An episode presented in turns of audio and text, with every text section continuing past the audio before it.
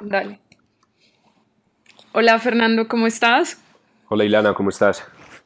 No, todo bien, súper bien acá en Bogotá. Quería agradecerte por ser parte del podcast, del Makers Podcast. Este es nuestro primer episodio este año. Y pues nada, o sea, la idea es que tú nos cuentes quién eres, eh, lo que has hecho a nivel laboral, consejos, que compartas con nosotros y con la audiencia pues un poco de, de ti. Entonces, la idea es esta del podcast. Entonces, te agradezco de nuevo enormemente. Buenísimo, no, pues Ilana, me, me, encanta de verdad lo que, lo que me contaste que vas a estar haciendo con esta serie de podcast y a ti muchas gracias eh, por la invitación. Eh, creo que me haces un honor por ser el primero. No, con todo el gusto, con todo el gusto. Pero entonces, Fernando, arranquemos. O sea, cuéntame quién es Fernando, quién eres. ¿Quién es Fernando? Es una pregunta muy abierta y, y, difícil de responder tan rápido, pero pues te digo, yo creo que, que yo soy un, un joven muy curioso eh, con todo lo que me ha pasado eh, en la vida, es decir, con todas las experiencias que he tenido, eh, creo que eso es lo que me ha, me ha llevado a, a, estar en el, en el, punto en el que estoy. Entonces, si me preguntas quién es Fernando, creo que pues desde, eh, es un niño curioso. Y hoy pues ya lo que, lo que soy es eh, una persona que, que, realmente se ha dado cuenta del impacto que, que puede llegar a tener en un país como Colombia eh, y al mismo tiempo siento una gran responsabilidad pues por, por hacerlo. Entonces pues creo que eso puede ser un, un, poco mi respuesta. Vale, genial. Y ven, hablemos de eso. O sea, tú mencionas que, bueno, has tenido muchas experiencias. Eh, ¿Qué tipo de experiencias? O sea, como si quieres nos devolvemos atrás, como algo que te haya marcado profundamente, porque tú hoy pues eres uno de los jóvenes inversionistas más exitosos de Colombia, yo me atrevería a decir. Em, y pues es muy interesante como entender como la perspectiva un poco más humana, ¿no? no solamente como el tema de números, inversiones, etcétera, sino cómo te transformaste o cómo llegaste a ser pues quién eres desde el lado pues más un poco personal.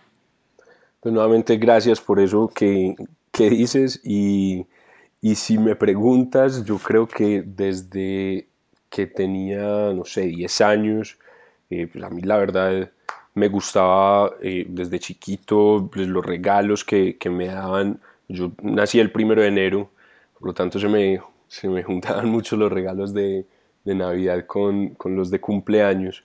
Eh, y, muchos de mis tíos y a veces incluso pues mis papás lo que me daban era, no sé, me daban digamos plata que me permitía a mí empezar a pensar eh, en cómo manejar eh, pues esa plata, ¿sí? Ese dinero.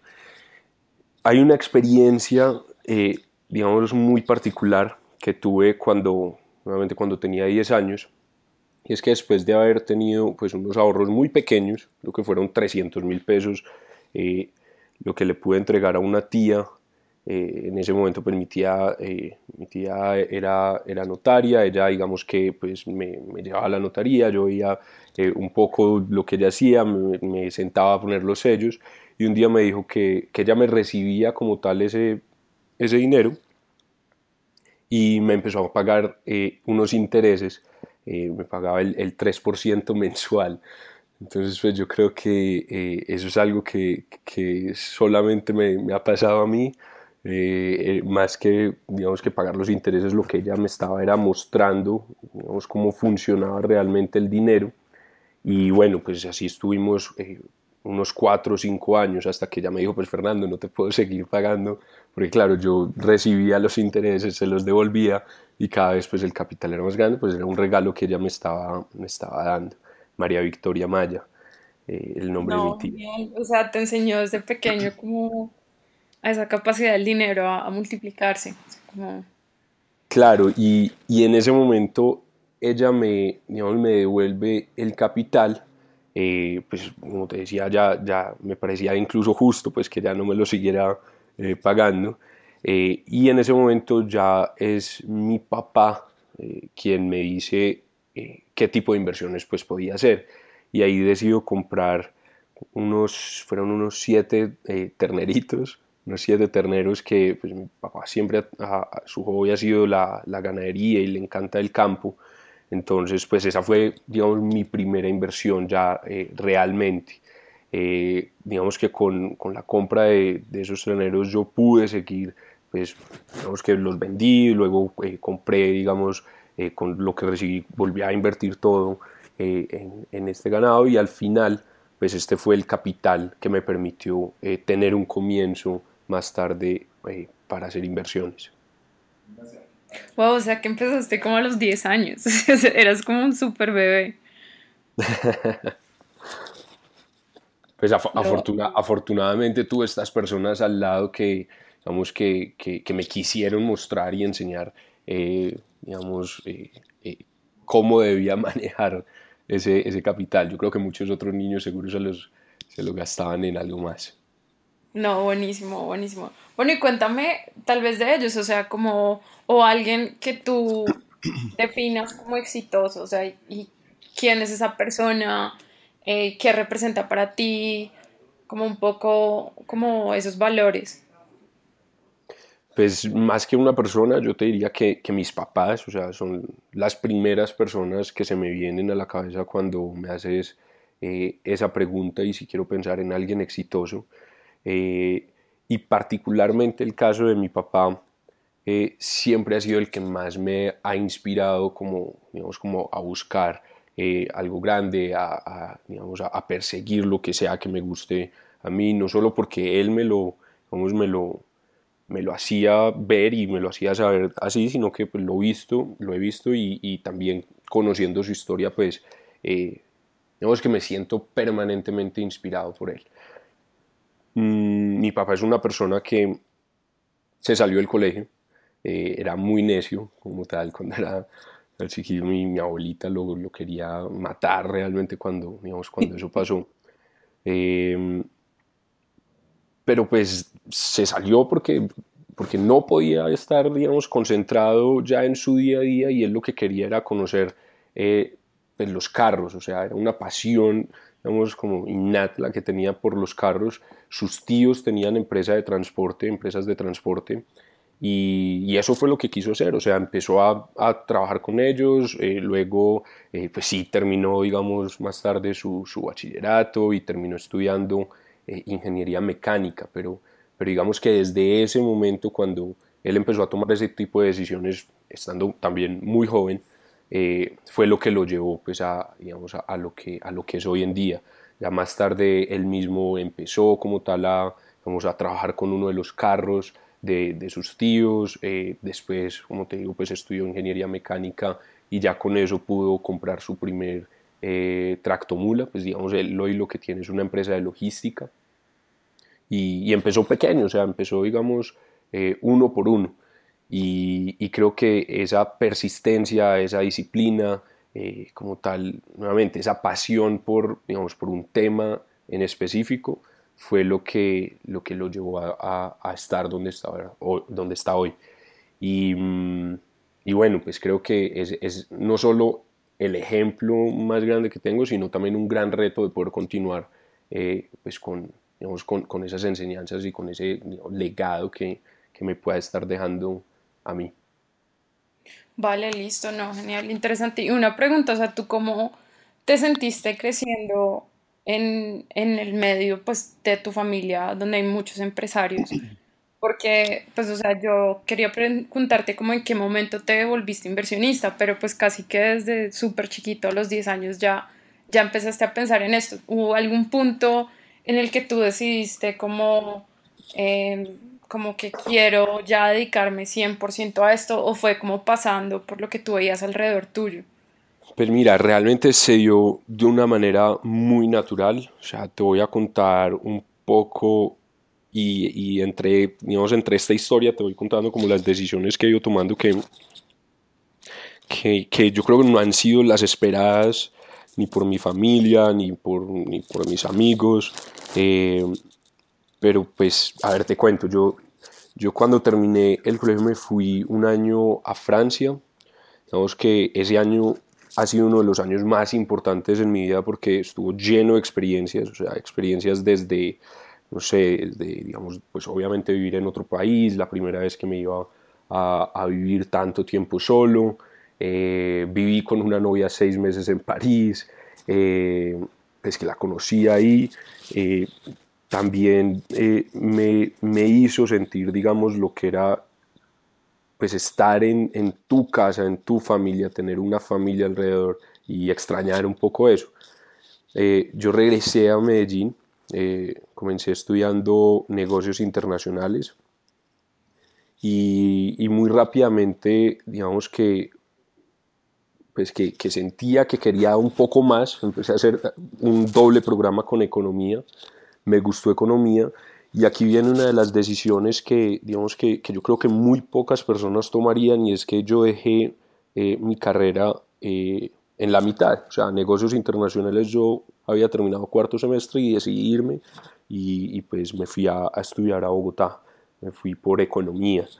Entonces, digamos que con todos esos cambios no solo pude conocer personas diferentes, sino que también me pude conocer muchísimo a mí, pues esa fue una decisión, digamos, muy importante, una, una de las grandes decisiones eh, que, que, incluso en, digamos, en mi familia pues la, la, apoyaban, pero, pero no en un 100%, ¿no? O sea, yo creo que uno ya con, con, con media carrera, pues tus papás también pagando una universidad, no sé, eh, esperan que, pues, que seas juicioso y que la termines.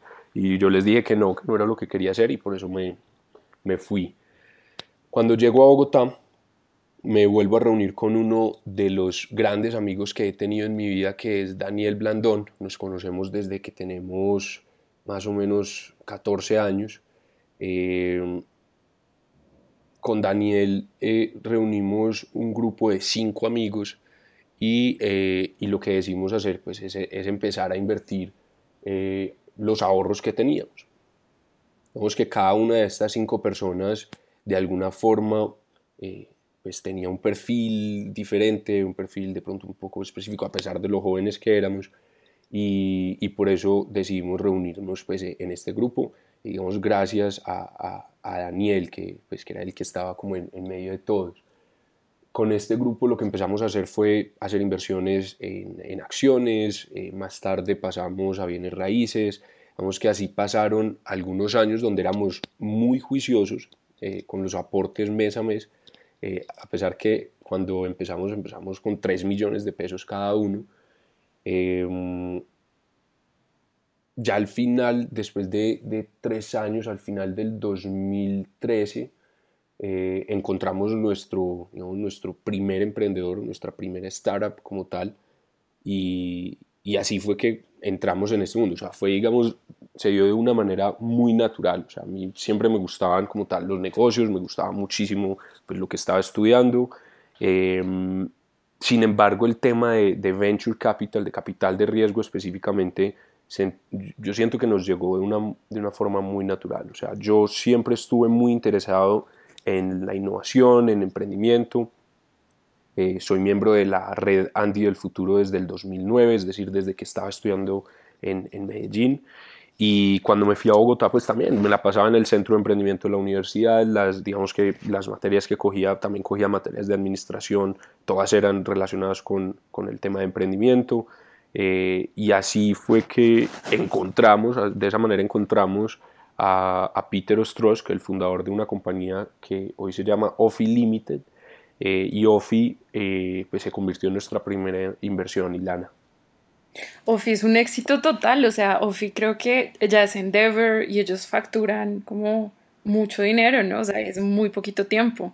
Mira, Ofi, o sea, fue un súper buen primer éxito, ¿no? O sea, como... Fue un, fue un gran éxito, yo creo que fue una, una buena, digamos, tuvimos mucha suerte realmente eh, fue una muy buena inversión y yo creo que lo más importante de esa inversión no solo pues, ha sido el, digamos, el, resultado como tal de la compañía, sino el hecho de haber conocido el desempeño de un emprendedor triple A que, digamos, un emprendedor que venía de Estados Unidos, que no conocía Colombia, mm, y que sin embargo en, en, en 30 meses que puede llevar la compañía en el mercado, pues ya hoy es una empresa, es una empresa grande.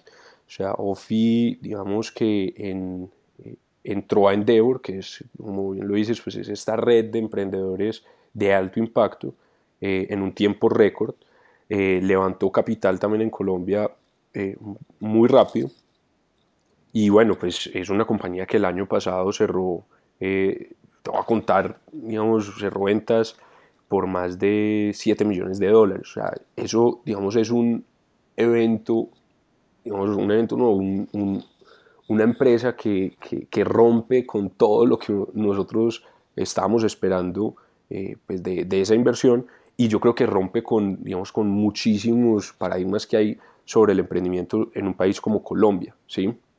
Eh, yo creo que ahí la capacidad de ejecución, eh, la productividad de, pues, del equipo emprendedor ha sido fundamental. Y bueno, lo más importante es que cuando nosotros entramos, entramos cuando esto era una presentación en PowerPoint, y, ese salto que hay de tener un muy buen business plan, o digamos un, modelo de negocio completamente estructurado, ya saltar al mercado para tener una validación comercial, ahí es donde más riesgo tienes. Entonces, eh, no sé si eso lo volveríamos a hacer, es la única vez que hemos invertido como tal en una presentación, eh, pero bueno, como, como te decía, afortunadamente fue, fue, fue un éxito, ha sido un éxito, pues todavía no, no, no, está eh, materializado, pero pues es una compañía que ya está en México, eh, digamos, ha, levantado más de 7 millones de dólares en inversión y, y bueno, y por otro lado, digamos que eh, ya por mi, mi, experiencia personal con la compañía, yo pude entrar durante dos años, ocupé un puesto en la junta directiva de esta empresa y también fue muy valioso ver el crecimiento de primera mano eh, pues de, de, la compañía, es decir, ver cómo una startup pequeña eh, en dos años, pues la evolución de esta empresa ha sido eh, impresionante y poder estar ahí mes a mes viendo como tal las decisiones que se tomaban, aportando también, digamos, a tomar esas decisiones desde, digamos, desde un punto de vista completamente diferente, con, con menos experiencia que los otros miembros, eh, pues fue muy valioso para, para mí y para todo lo que estoy haciendo en este momento.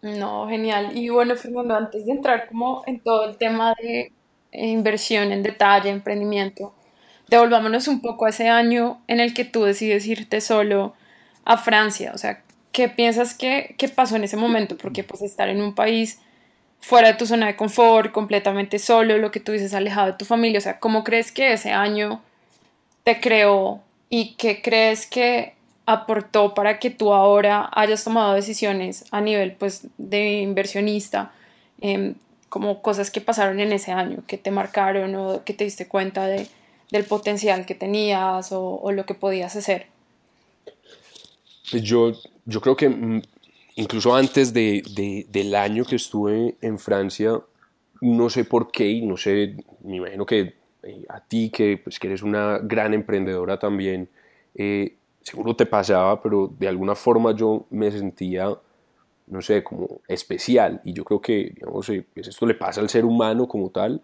pero si uno se queda con ese pensamiento cuando ya entra, digamos, en, pues, en un proceso de maduración, y te quedas con ese pensamiento y lo abrazas y digamos que, que realmente buscas, digamos, no sé, como esas cualidades particulares que, te van a hacer eh, alguien grande o alguien importante en la vida, que pues, es, lo que todos quisiéramos alcanzar.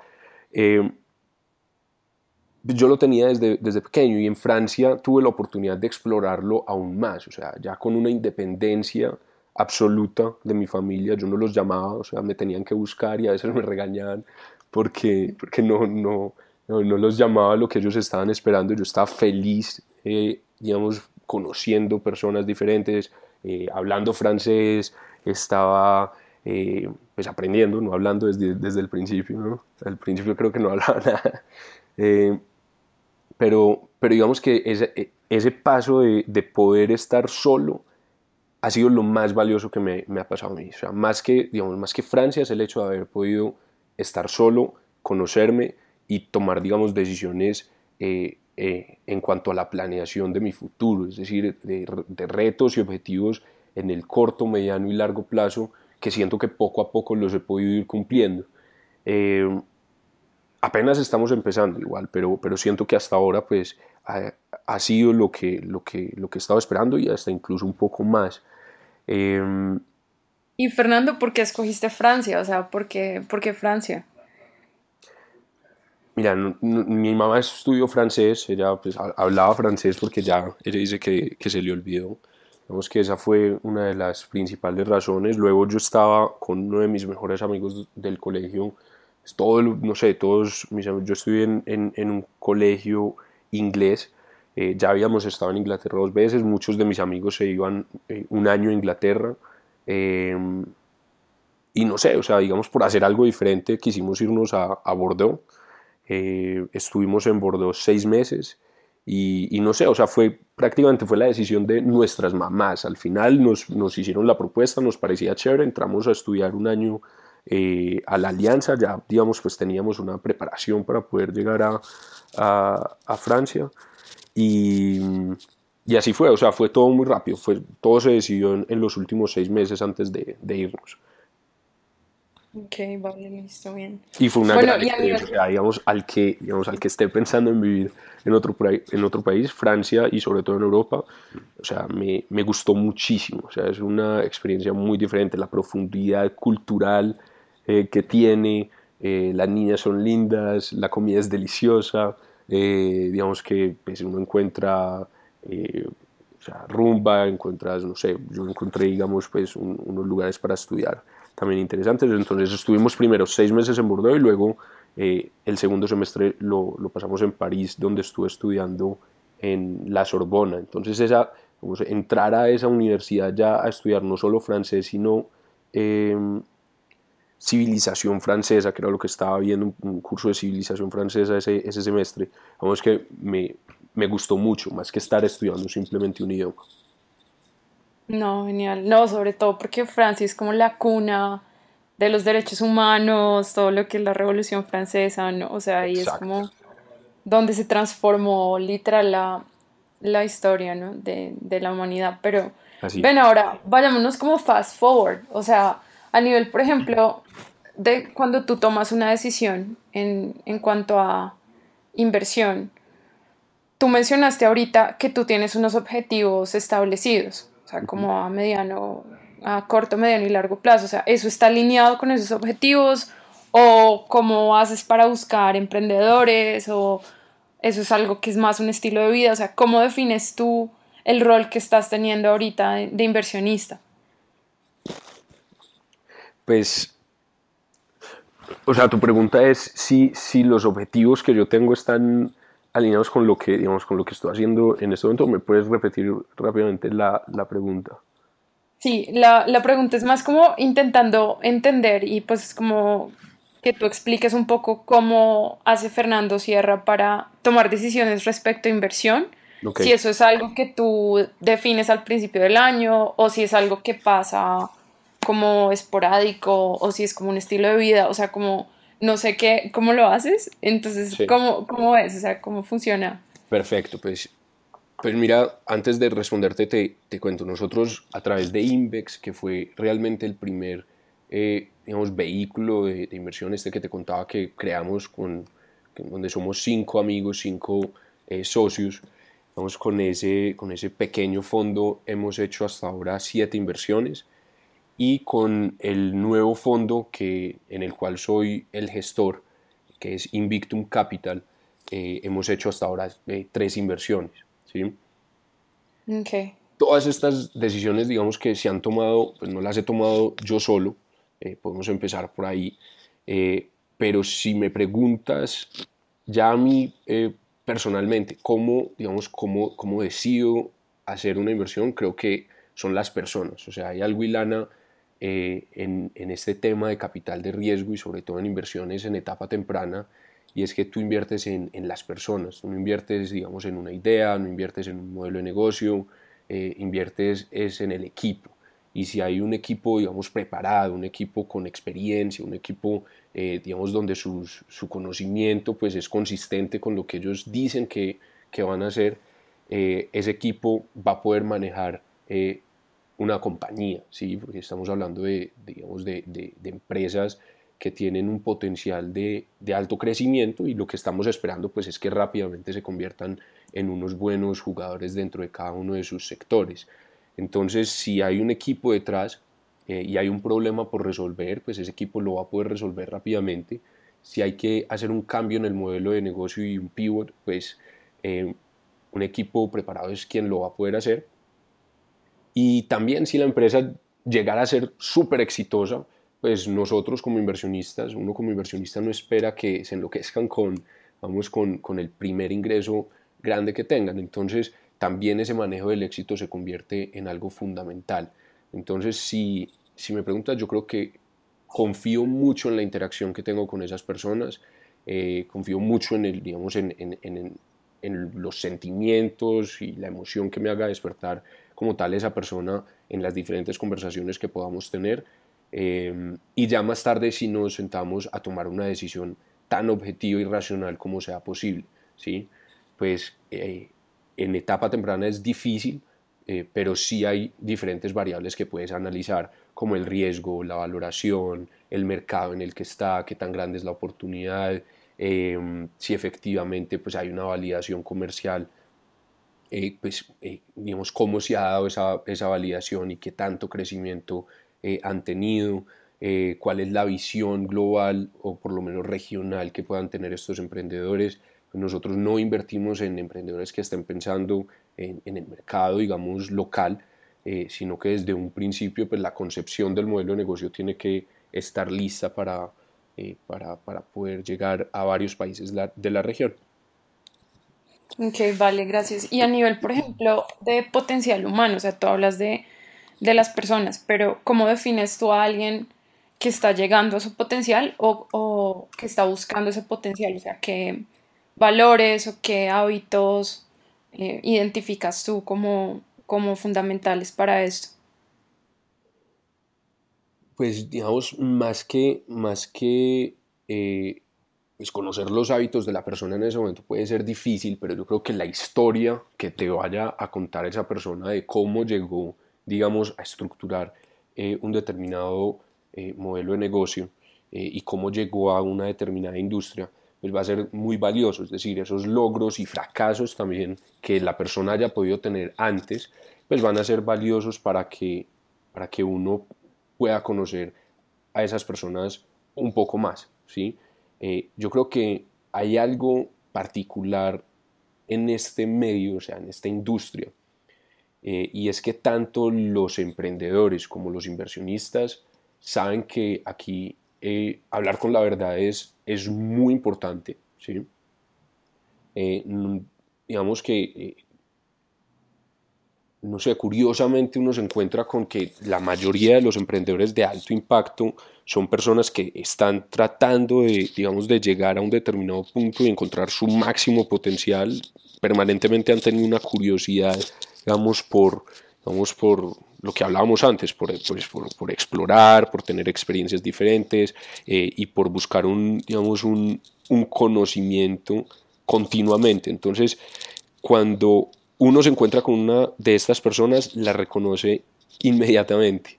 O sea, ya es algo que, digamos, después de conversar con tantos emprendedores y de conocer, digamos, emprendedores muy buenos, buenos y, unos que, digamos, que no son tan buenos, pues ya puedes hacer esa diferenciación. Entonces, eh, en esa conversación ya ves si la persona tiene, digamos, puede hacer un match con, digamos, con tus valores y con lo que tú estás esperando, o, o, si definitivamente es otro tipo de persona, otro tipo de emprendedor y pues no lo quieres tener eventualmente dentro de tu portafolio.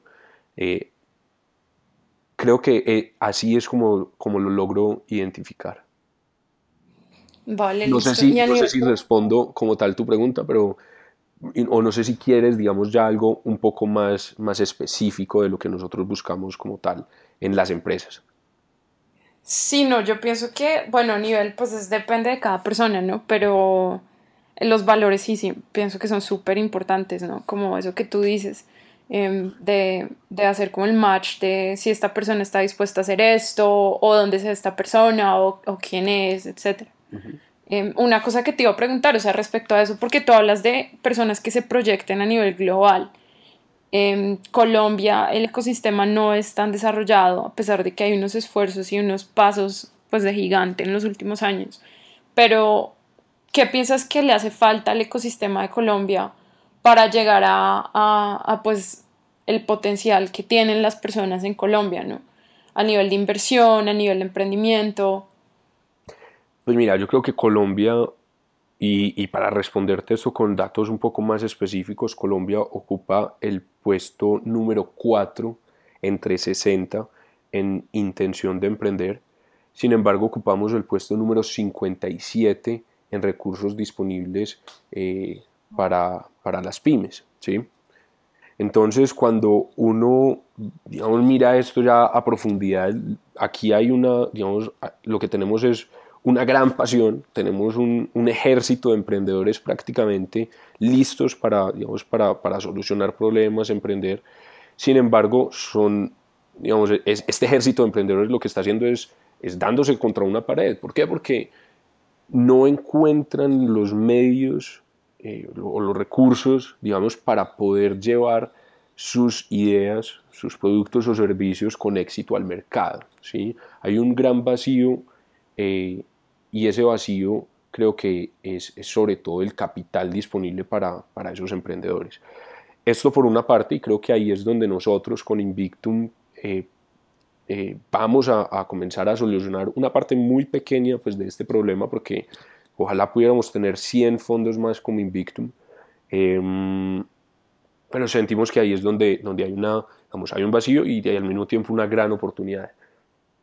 Y por otro lado, creo que es la visión, o sea, digamos, la visión que puedan tener los emprendedores en Colombia, eh, lamentablemente no es, no es la misma visión que puedan tener emprendedores de alto impacto eh, en, eh, en, ecosistemas como, pues, como Silicon Valley o Israel, que tú los conoces bien.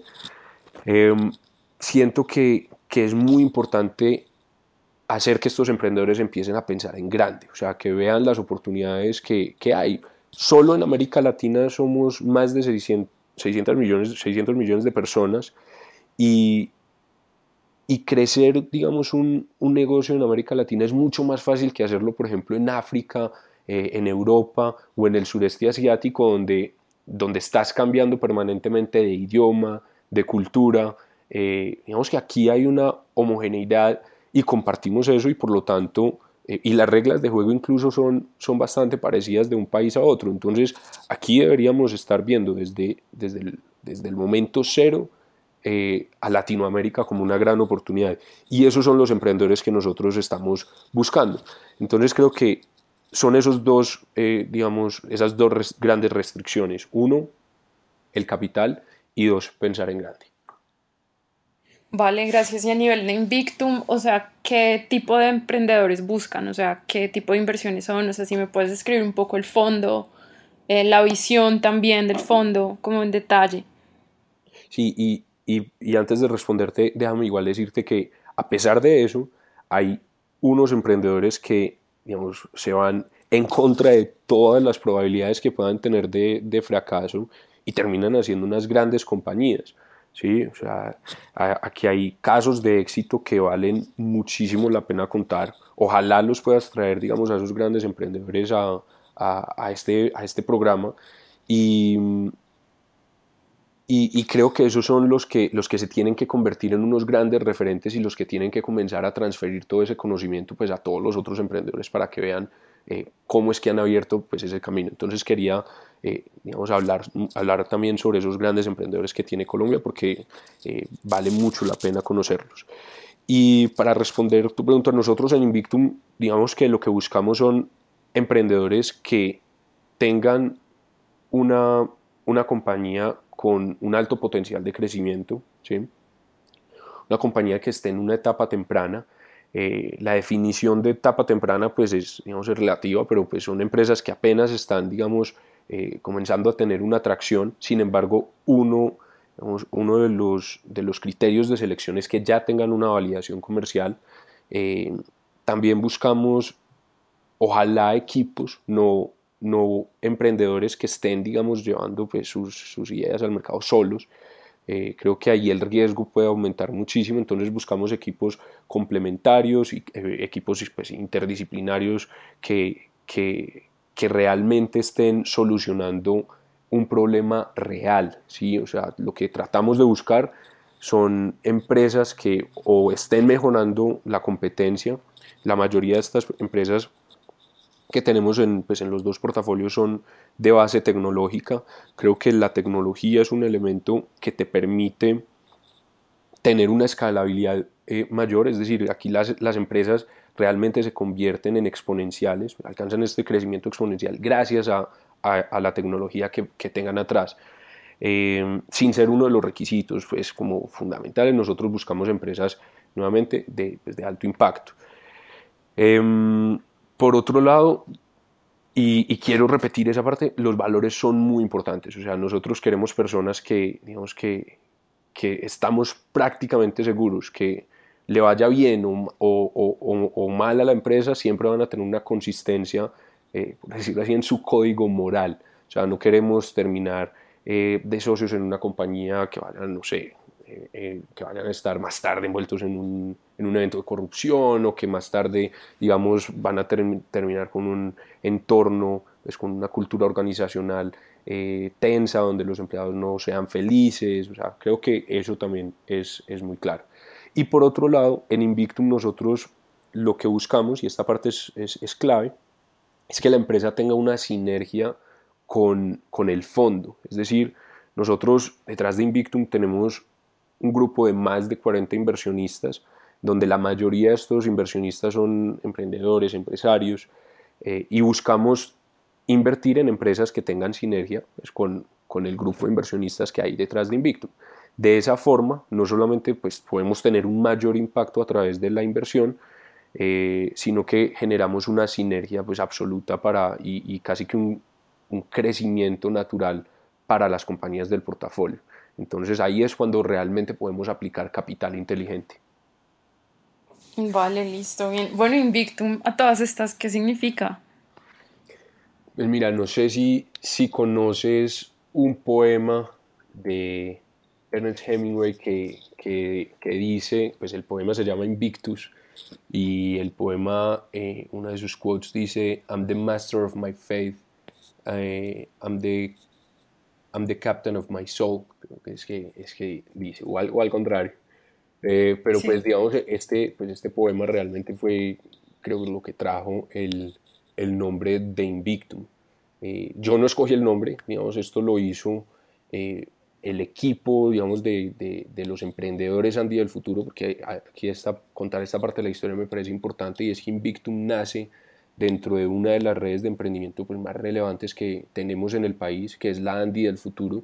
La ANDI es el grupo de emprendedores que pertenece a la Asociación Nacional de Empresarios, ANDI, eh, y, y, esto nace en una de las asambleas cuando pues, un grupo importante dice, llevamos más de 10 años pues, conociéndonos y trabajando juntos, ¿por qué no nos reunimos y hacemos algo? Y así nace la idea de crear un fondo eh, inicialmente emprendedores para emprendedores para poder eh, no solo apoyar a esos emprendedores, sino aprovechar todas las oportunidades que estaban comenzando a aparecer en el ecosistema eh, de, emprendimiento e innovación pues, del país. ¿sí? Sí. Creo, que, creo que así es como, como nace Invicto. Vale, bien. Y una pregunta, Fernando, o sea, hemos hablado como de éxitos, o sea, como, no sé, cosas muy buenas, pero hablemos un poco del fracaso, o sea, como una pregunta, o sea, ¿qué fracasos has tenido que han hecho que te prepares para pues, la persona que eres hoy? ¿Y por qué crees que es importante el fracaso en este medio? Pues mira, yo creo que el, el fracaso te permite eh, conocerte mucho más. O sea, creo que es un, El que diga que no ha fracasado, creo que pues, está diciendo mentiras.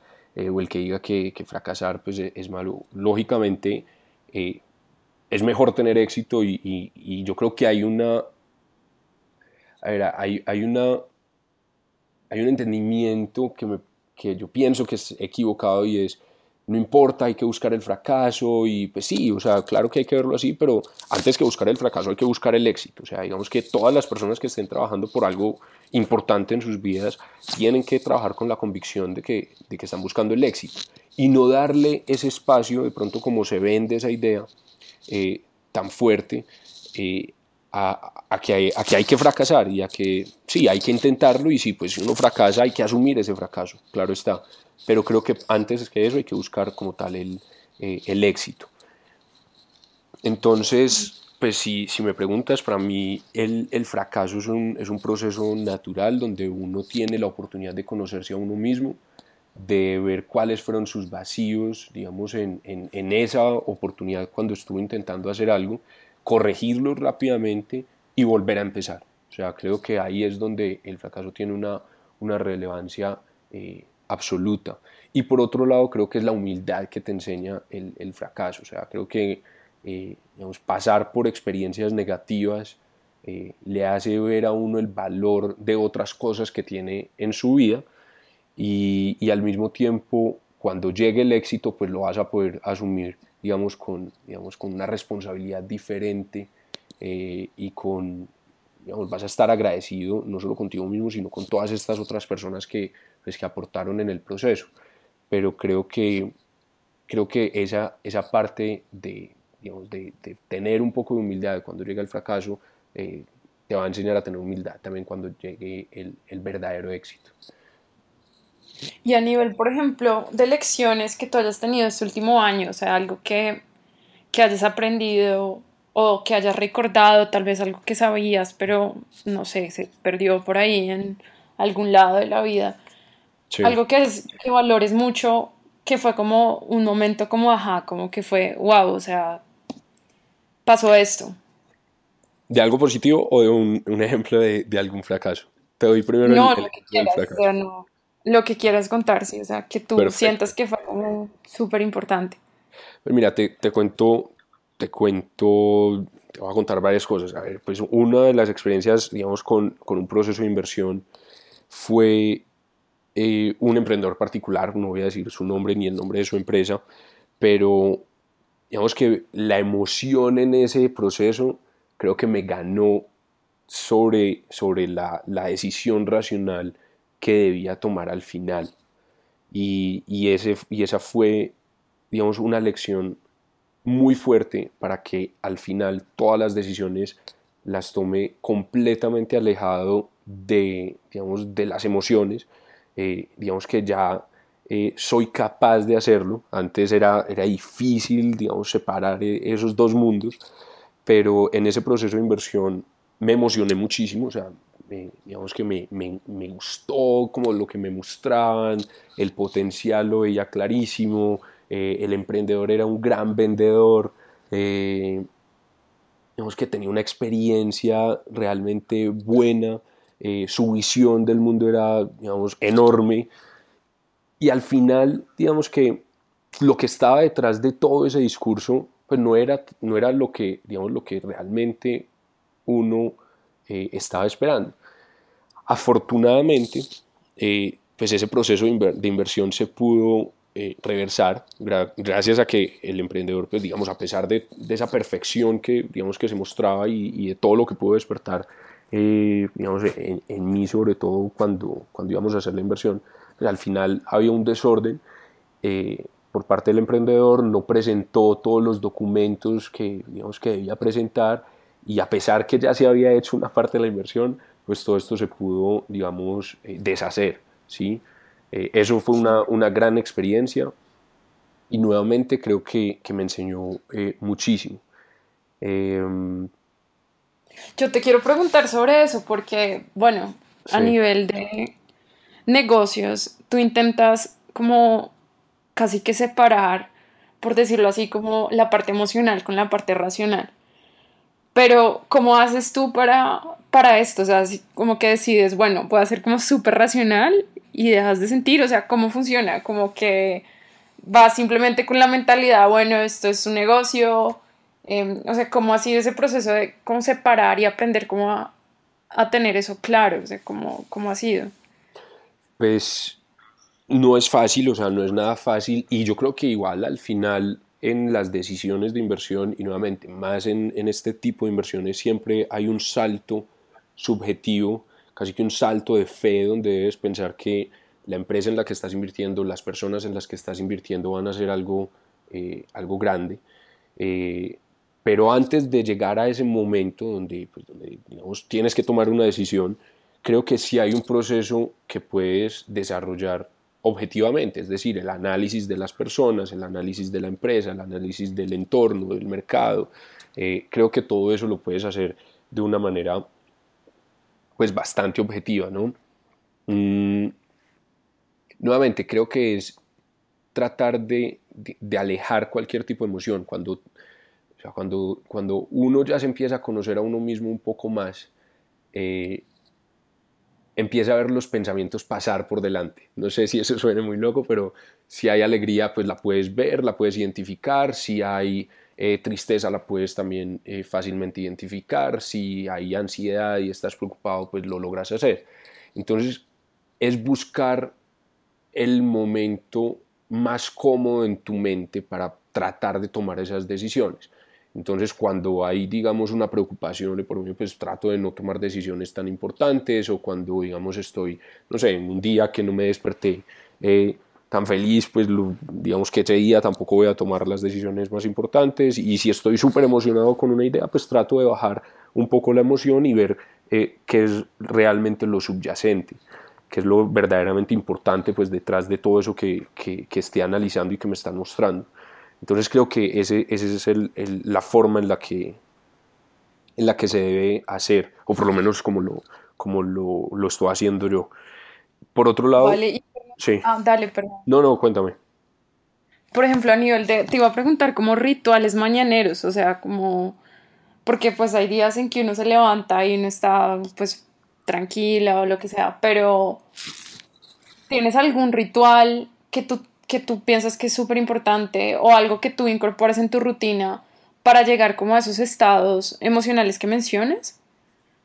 Sí, pues sí, sí los tengo. No soy el, el más juicioso. Digamos, ahí te puedo contar un poco eh, de esa parte personal. Yo creo que eh, yo soy, no sé, considero una persona necia. Yo no, no, no cumplo eh, digamos, en, todos los días de la semana con un horario para, para, despertarme y para acostarme. Trato de hacerlo, porque creo que es un gran reto poder llegar a hacerlo.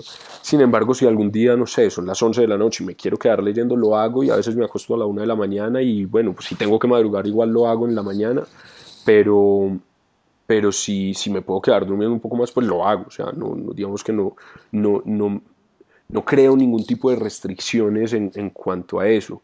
Sin embargo, sí trato de buscar pues como tal esa disciplina y, creo que lo, lo, lo, he ido alcanzando eh, poco a poco. Hay algo, hay, hay una palabra que, que, me gusta mucho, incluso la tengo en, en, mi celular para verla todos los días, que es Kaizen. Y Kaizen en, en, eh, en japonés eh, significa, Kaizen es la, la, mejora continua y eso es lo que, digamos, lo que trato de, de buscar. Y creo que eso pues los, la, la, cultura japonesa no lo puede mostrar eh, perfectamente. Entonces, pues rituales, a mí me gusta, he empezado a meditar, digamos que lo, lo, lo hice todo el año pasado, es un ejercicio que me encanta. Eh, hago, muy, o sea, algo, hago algo muy simple, son 10 minutos donde pues digamos, cierro los ojos, me empiezo a pensar digamos en, en mí, en lo que ha pasado, en cómo me siento, en qué voy a hacer durante el día, dejo digamos eh, la mente volar un poco y luego pues la traigo otra vez a, la conciencia como tal. Eh, me gusta hacer ejercicio también en, las mañanas, leo noticias, me parece que es importante sobre todo en, digamos, en, esto que, estamos haciendo, pues, estar al día, eh, también me gusta leer, aunque leo más, digamos, en, las noches. Creo que entre más lea uno, pues más, va a poder conocer y entre más conozca, pues más cosas va a poder ver, ¿no? Y creo que eso es, eso es fundamental y, y, y creo que eso lo, lo, seguro lo compartimos.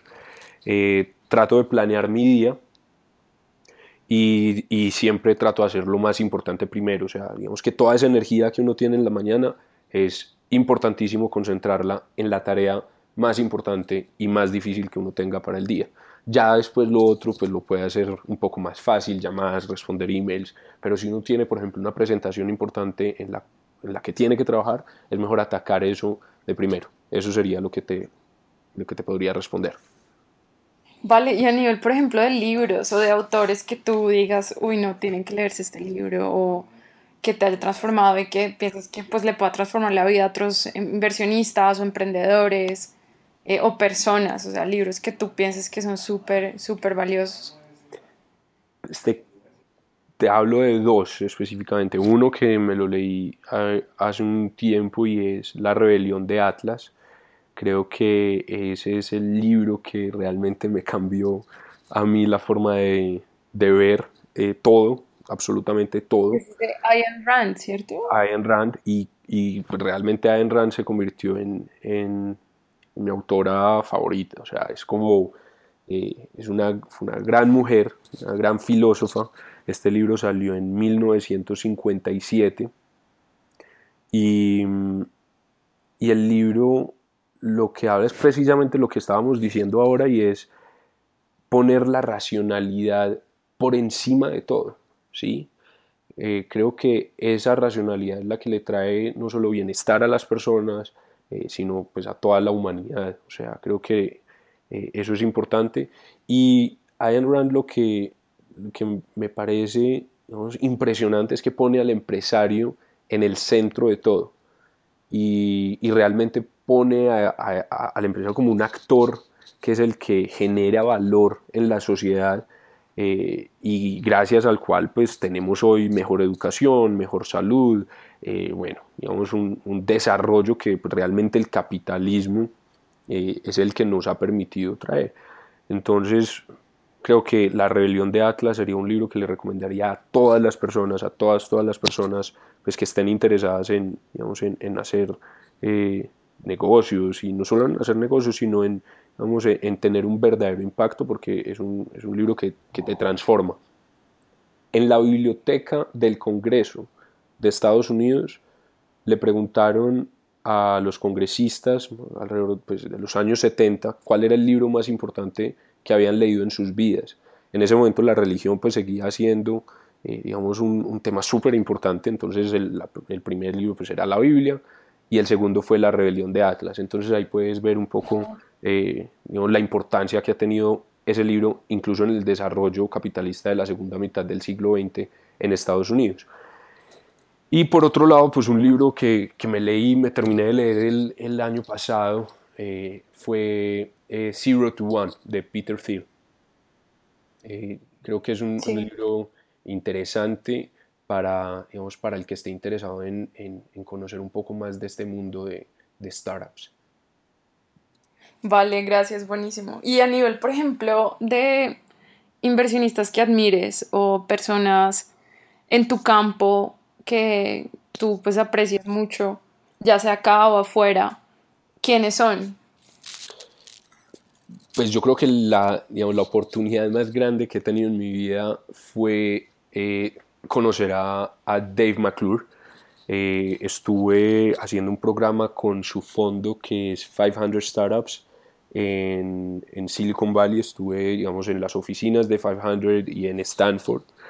Conocerlo a él, estar, digamos, eh, teniendo una conversación privada con él, creo que me ha permitido pues, regresar a, a Colombia con toda la motivación para crear un fondo que, digamos, en principio es un fondo muy pequeño, pero que sentimos que podemos tener un impacto enorme en la industria de capital de riesgo, casi que liderando varios temas pues, en, la industria. Y, y, aportando pues, al desarrollo de ese ecosistema de innovación y emprendimiento. O sea, Dave McClure eh, con su fondo lo que ha hecho es romper con muchísimos paradigmas que hay y que tenían los, los fondos, digamos, más tradicionales de, de venture capital en, en Estados Unidos. Y, y es que él dice, yo voy a invertir, si yo para encontrar un unicornio, que es una compañía pues, que puede llegar a valer un billón de dólares, o que, perdón, que vale un billón de dólares, para encontrar ese unicornio, lo que, lo que debo hacer es invertir en 100 empresas porque la probabilidad es de 1%. Entonces, si yo voy a, eh, a encontrar 10 unicornios, pues tengo que invertir en 1000 empresas. Entonces, eso me pareció, digamos, admirable, transformó como tal con, con el modelo de su fondo eh, la industria y hoy tiene una, uno de los fondos aceleradoras pues, más importantes en el mundo. Ellos han hecho más de 1.500 inversiones eh, en todo el mundo, tienen, oficina, pues, eh, tienen oficinas en África, en América Latina, en el sureste asiático, en Europa y pues lógicamente en, en las dos costas de Estados Unidos. Entonces creo que eso eso me, marcó para todo lo que, lo que viene ahora con, con Invictum. Vale, genial. Y bueno, Fernando, ya para cerrar, o sea, si alguien quiere ponerse en contacto contigo porque tiene una idea, porque tiene un emprendimiento pues validado, ¿cómo hace? ¿Hay una página de internet o un, un punto de contacto en el que pueda pues escribirte o algo? Claro, o sea, mira, te dejo eh, mi correo, es fernando arroba. Invex se escribe I-N-V-X, cuatro letras. Y claro, pues por favor que me contacten y si encuentran buenas empresas, pues quiero ser el, el primero en enterarme y que, y que sepan que aquí detrás de este fondo pues no solamente van a encontrar grandes personas, eh, sino un equipo pues comprometido a, digamos, ayudarles, a, generar contactos, vínculos comerciales y que lo que queremos pues obviamente es, em, es hacer digamos una sociedad exitosa. Y antes de, terminar, Ilana, yo creo que pues esto me lo habías preguntado antes y, es un consejo para, digamos, para todas las personas que estén buscando pues, hacer negocios y que, y que, que, que, estén comenzando una empresa y es que no se obsesionen digamos, con, digamos, con, con los retornos que puedan tener, con, con, sí, con los ingresos de la compañía, que se obsesionen con el producto o el servicio que están entregando y que, y que sientan mucha pasión, o sea, que si no están convencidos como tal de la pasión eh, que tengan por esa empresa, eh, que no lo hagan porque va a ser muy difícil. Es decir, el primer año las cosas van a funcionar bien eh, y con el equipo con el que estén trabajando, con sus co-founders, eh, etcétera, pues va a, ser, va a ser bueno porque hay mucha emoción nuevamente. Pero el segundo año, cuando ya esa, esa emoción baja y llegan, digamos, llega la verdadera acción, ahí es cuando la pasión tiene que seguir pues alimentando ese, digamos, ese fuego y, y, pues, haciendo crecer la empresa, ¿no? Si se pierde esa pasión, si no existe una verdadera pasión, en el segundo año muere la empresa. O los socios se dejan de entender, o se crean, digamos, conflictos, o no se está entregando el mejor producto o servicio posible. Eh, y creo que eso eh, es muy importante. Listo, no, genial, Fernando. Pues yo te agradezco enormemente. Fue un gusto haber hablado contigo y pues nada, esperamos como seguir en contacto e invitarte en futuros podcasts para que nos cuentes pues cómo te sigue yendo de, bien, ¿vale? Cuenta conmigo y, bueno, espero oír todos los otros podcasts que vengan también, Ilana. Muchas, muchas gracias y suerte con, este proyecto que, que seguro te va a ir muy bien. Vale, gracias Fernando. Entonces, quedamos así.